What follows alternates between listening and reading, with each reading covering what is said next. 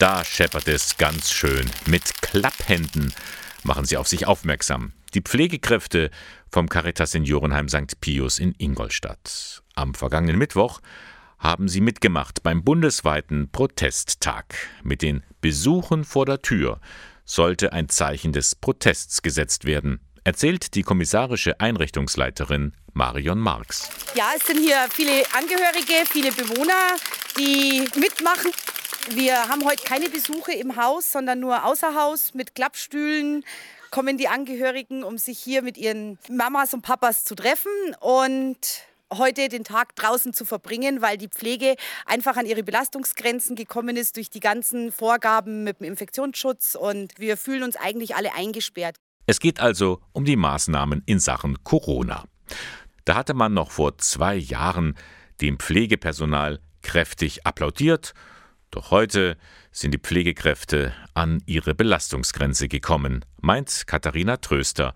Sie ist Fachreferentin in der Abteilung Pflege und Wohnen beim Caritas Diözesanverband Eichstätt. Wir mussten alles leisten und jetzt im Moment ist es so, die Verhältnismäßigkeit ist überhaupt nicht mehr gegeben. Draußen existiert Corona nicht mehr. Kommt man in ein Heim oder in ein Krankenhaus, ist auf einmal Fort Knox. Man muss Tests vorlegen, man muss sich komplett wieder vermummen bzw. Mundschutz tragen, eintragen, überall muss man unterschreiben. Es ist einfach nicht mehr verhältnismäßig. Das Oktoberfest findet statt und in einem Heim darf man nicht mehr. Das ist einfach ungerecht, finden auch die Angehörigen. Und darum unterstützen sie den Protest. Weil ich das richtig finde, dass man darauf aufmerksam macht, was das für Zustände sind. Dass das einfach nicht gerecht ist. Das kann nicht sein, das Pflegepersonal wird immer weniger.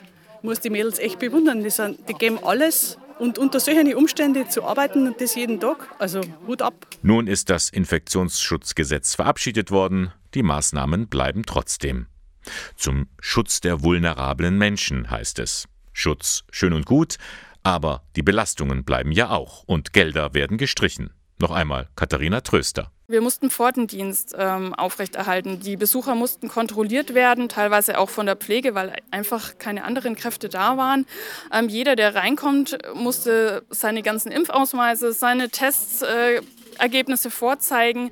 Das ist alles Zeit, die bei der Pflege fehlt, muss man sagen. Und in erster Linie sind wir da, um die Leute zu pflegen und gut zu versorgen.